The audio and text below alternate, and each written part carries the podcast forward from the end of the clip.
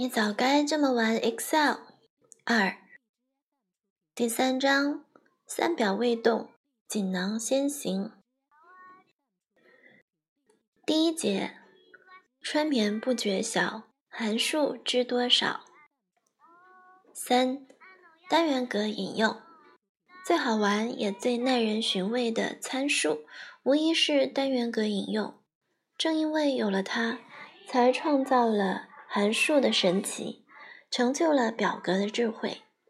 也许你和我有同样的记忆，想当年惊奇的发现，无论删除还是插入行或列，Excel 都能准确无误的计算。似乎表格的变动早在他的意料之中。后来才知道，原来这些都归功于单元格引用的相对性。单元格引用大致分为两种。引用某个单元格 A1，或者引用由一组单元格组成的数据区域 A1 到 B5。前者不用再解释，后者是以 A1 为左上角，B5 为右下角的单元格集合，如图三杠二十。根据单元格引用的相对性，可分为相对引用 A1。行绝对引用 a 多了一，列绝对引用多了 a 一和绝对引用多了 a 多了一四种情况。但换个角度，其实也可以把四种引用简化为两种，无非就是看 a 一中代表列的 a 是否需要变化，以及代表行的一。是否需要变化，而它们之间的差别就在于是否有 dollar 符号，以及 dollar 符号在哪里。dollar 符号就是我们常说的锁定，即在公式复制的过程中，不允许引用随公式所在位置的变化而变化。在编辑时，可以用快捷键 F4。在这四种引用间进行循环切换。光说不练假把式，让我们来做一个练习。通过这个练习，你就能大致理解引用相对性的概念。如图三杠二十一，试问当 A7 单元格分别引用了四种不同类型的 A2，并且向右向下复制后，结果究竟如何？以 A7 单元格等于 A2 为例，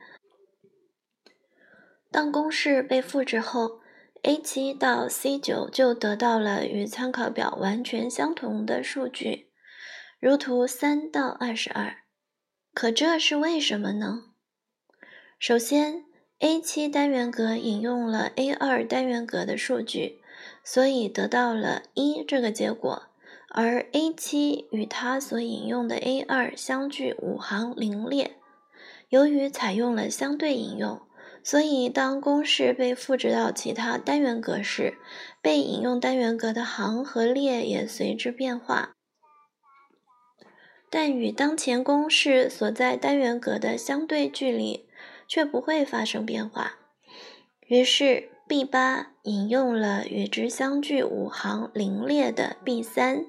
而 C 九引用了与之相距五行零列的 C 四，以此类推，如图三杠二十三。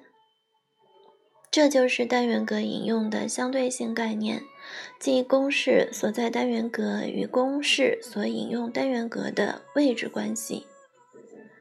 如果引用的是一个数据区域，根据相对性概念，当采用相对引用时，数据区域大小不变，位置将随公式单元格的变动而整体移动。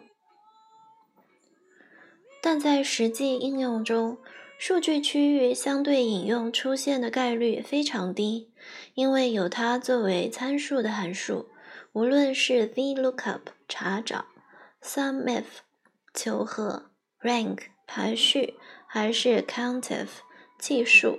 通常都希望公式被复制后，依然引用到相同范围的数据。如图三杠二十四。所以，对 a 一到 b 五这类参数而言，更常见的是绝对引用，到了 a 多了一到到到了 b 到了五，偶尔会采用混合引用，a 到了一到 a 一。通常这两者的使用比例大于八比二，我瞎估的。也就是说，你可以认为，只要见到参数引用的是数据区域，就可以毫不犹豫地先将其切换为绝对引用。如果这样做，有百分之八十的概率不用再进行调整。养成习惯后，由于引用问题而导致的公式错误就会大大减少。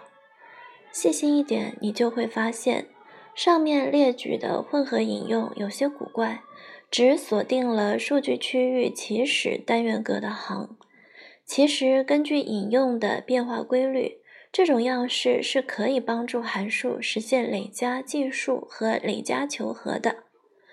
以图三杠二十四为例，当我们将 countif 的第一参数改为图三杠二十五的 c 到了二到 c 二后，公式结果就发生了变化。得到的不再是每个专业在所有数据中重复的次数，而是它们出现的顺序。如张三是第一个信息材料科学专业的学生，李雷是第二个该专业的学生，以此类推。实现累加计数的原理是，混合引用使得公式向下复制时，引用的数据区域不断扩大。于是第二只针对 c 到了二计数，第三则扩大为 c 到了二到 c 三，第四再扩大为 c 到了二到 c 四，逐渐累加，最终得到了我们看到的结果。如果将 countif 换成求和函数 sum，这就是计算累计金额的方法。如图三杠二十六，一记傍身 F 四一键切换引用类型。想要把相对引用 B 一到 B 五变成绝对引用，到了 B 到了一到到了 B 到了五。如果采用手工输入到了符号的方法，这将是一件非常麻烦的事情。用 F 四就简单许多，只要在公式中将需要切换的单元格引用选中，Excel 黑化叫抹黑，反复按 F 四，引用类型就会从绝对引用开始进行循环切换，如图三杠二十七。说起 sum 函数，我不禁想到了一种特殊的数据类型——文本型数字。Excel 是一个眼见为虚的工具，看起来像文本的数据有可能是数值，而看起来像数值的数据又可能是文本。我们来做一个实验，看看一和九九九谁比较大。如图三杠二十八。A 一单元格为一，B 一单元格为九九九，在 C 一写公式等于 A 一大于 B 一，比较运算的结果为 true。Excel 竟然告诉我们一比九百九十九大，这到底是为什么呢？还记得 Excel 的排序规则吗？数值小于文本。小于逻辑值，除非一是文本，否则它怎么能大于九百九十九呢？没错，A 一单元格中的一的确是文本，识别的方法是单元格左上角的小三角。如果单元格有这个标志，就表明其中的数据是文本型数字。文本型数字可以做简单的四则运算。如等于 a 一加 b 一，但不能以单元格引用的形式作为 sum、max、min 等函数的参数，否则它将被视为文本，从而导致函数结果出错。如图三杠二十九。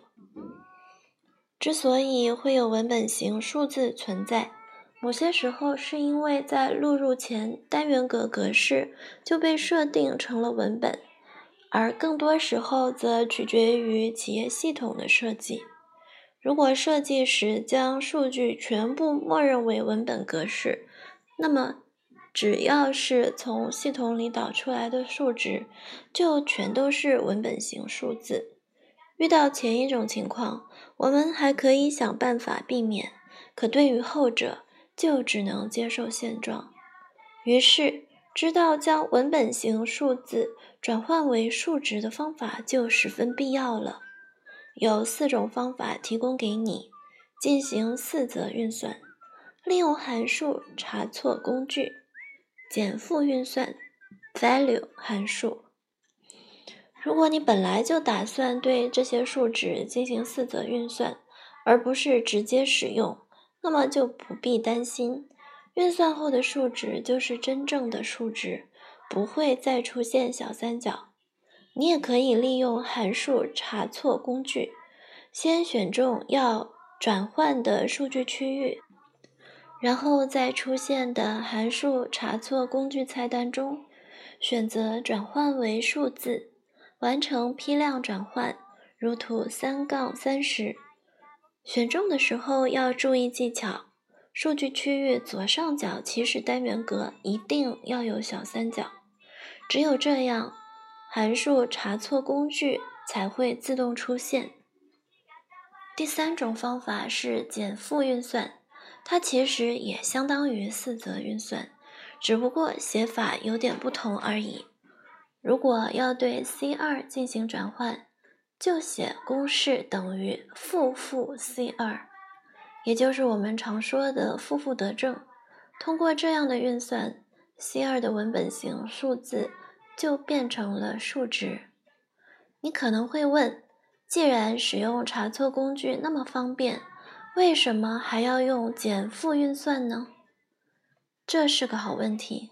因为答案包含了三重信息：第一，Excel 的乐趣在于同一件事有多种解决方案，你可以根据自己的兴趣和能力以及当时的状况选择最适合的；第二，在多种解决方案中，有每次都需要手工操作的，也有做一次就一劳永逸的。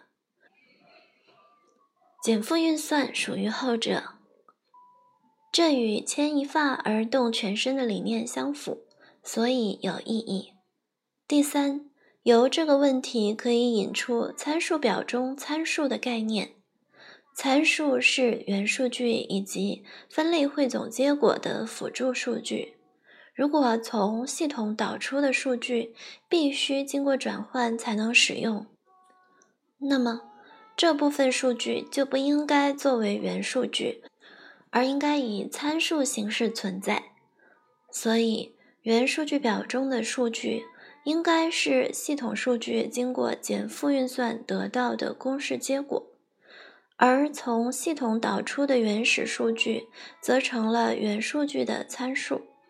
经过这样的数据，未来只需要将系统数据复制到参数表，它就会自动转换形成原数据表。原数据再通过公式或者设置好的数据透视表，就能自动生成分类汇总表，如图三杠三十一。于是你会发现，运用一劳永逸的技巧可以成就三表，而三表概念又可以反过来促使我们发掘技巧的价值。所以，只要围绕着三表核心，就能使技巧的学习变得有的放矢。有了减负运算，第四种，也就是利用 value 函数转换的方法就不用再提了，因为写函数反而使简单的事情变复杂了。倒是有一种从坊间收集来的快捷操作，我觉得挺有意思。对单列数据进行转换时，用这个方法绝对很酷。操作很简单，选中待转换的一列，按 Alt 加 D E F G 完成。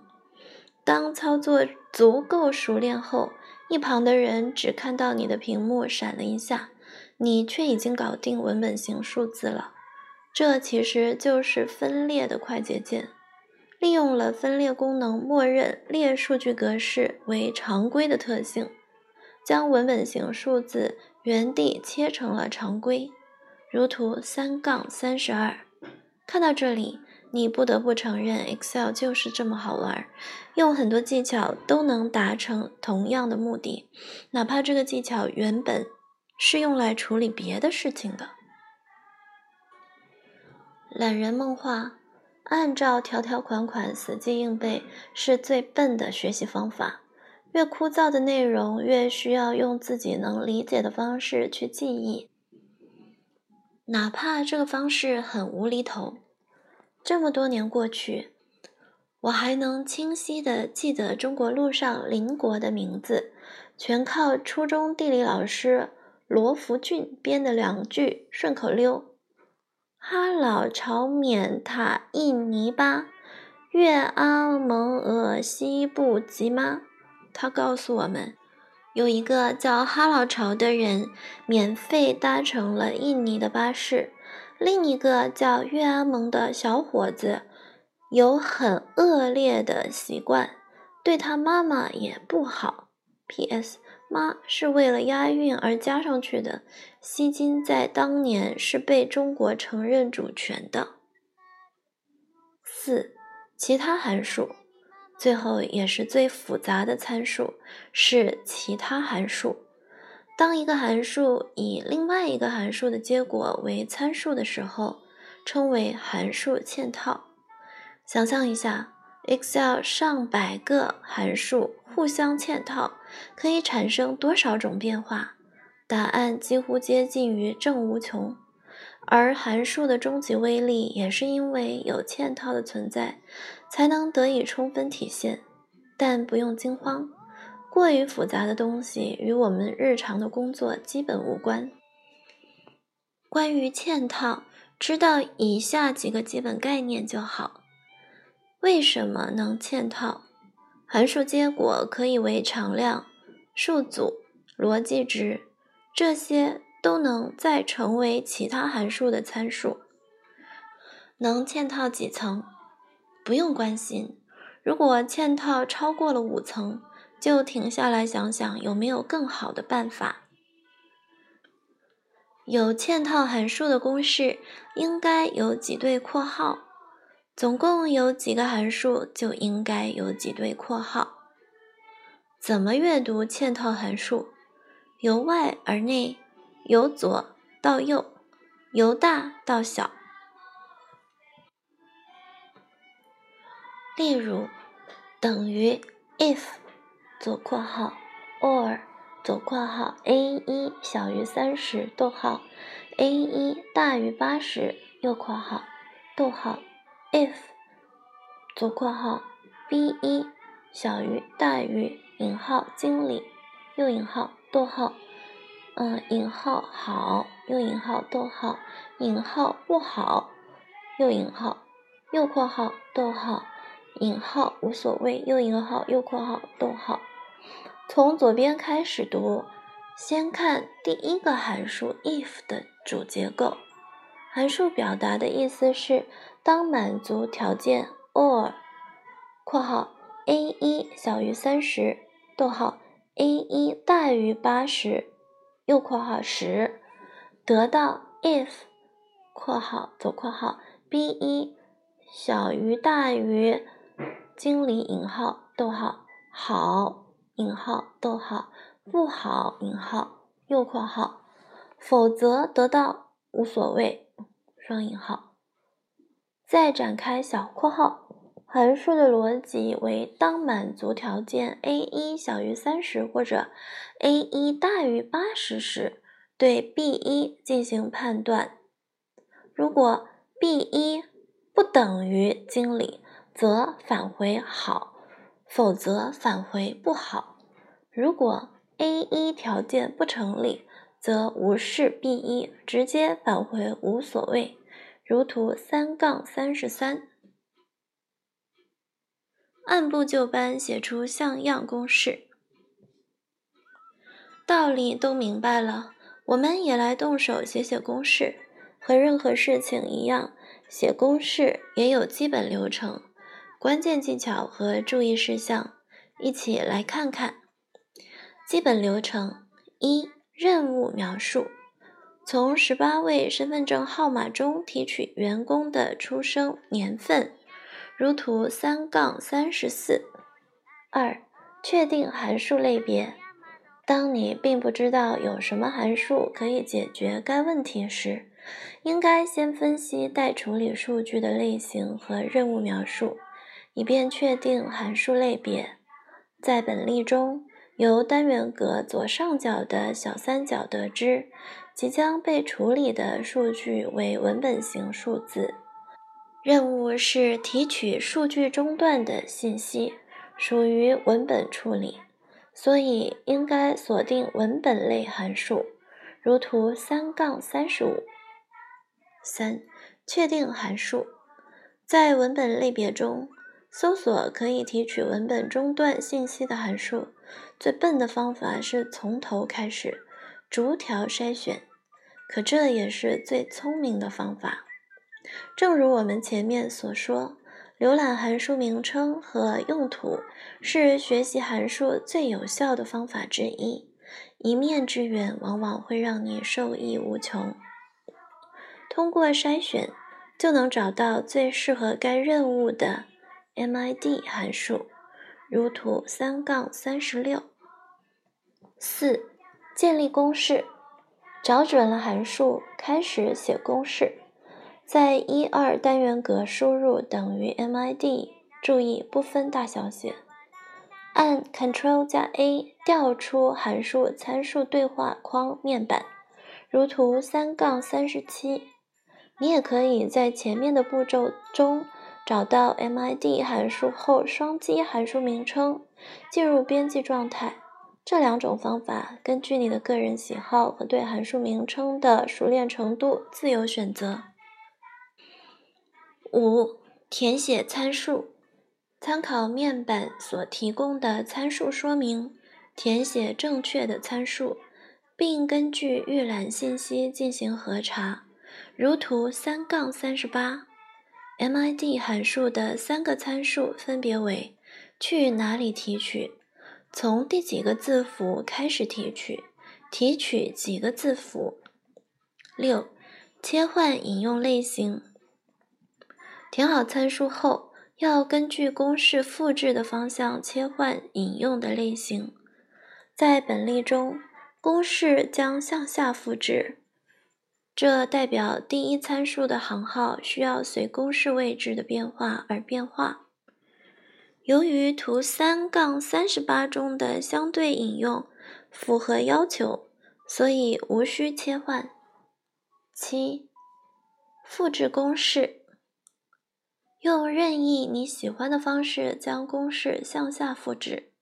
通常我会选中一二单元格，将光标移至边框右下角，在它变成黑色小十字后，双击鼠标左键进行复制。但是要注意，如果相邻列有空单元格，复制动作将在中途停止。如图三杠三十九。八、公式复查。公式能帮你批量计算，也能害死你批量出错。很多人只做到上一步就宣告完成，这是非常危险的。在编写公式的整个流程中，对已经完成的公式进行复查，才是最核心的步骤。这犹如产品出厂前的质量检验。复查的内容包括：引用是否错位一二中的公式不能引用到第三；结果是否正确，用任何包括肉眼、计算器、笔纸能验证公式结果的方法，至少抽查三个样本；引用类型是否正确，不要死盯着某一个单元格的公式发呆，这样的检查方式过于抽象，效果非常差。正确的做法是在公式单元格之间上下或左右反复移动光标，仔细观察参数行和列的变化是否符合公式预期。只有做好了公式复查，你才可以放心大胆地使用公式结果。九，保护公式单元格。有的时候，我们不希望别人随意修改已经设置好的公式。通过保护工作表功能，可以禁止有公式的单元格被选中，从而起到保护作用。操作如下：第一步。选中带保护列以外的其他所有数据列，按 Ctrl 加一调出单元格格式，设置对话框，限制保护标签，取消勾选锁定，如图三杠四十。第二步，打开工具菜单，在保护中选择保护工作表，然后取消勾选选定锁定单元格，最后点击确定完成。如图三杠四十一。注意，保护工作表时可以不设定密码。以上就是从分析任务、选择函数到完成公式编写的全过程。这个流程并不能让你瞬间学会编辑复杂的公式，它只是体现了完整的思维过程以及具体操作时的关键方法。可思路和方法才是进步的基石。多数人爱问你这是怎么玩的，懒人却爱问你怎么想到要这么玩。两种问法的结果是，当多数人越来越忙时，懒人却越变越懒。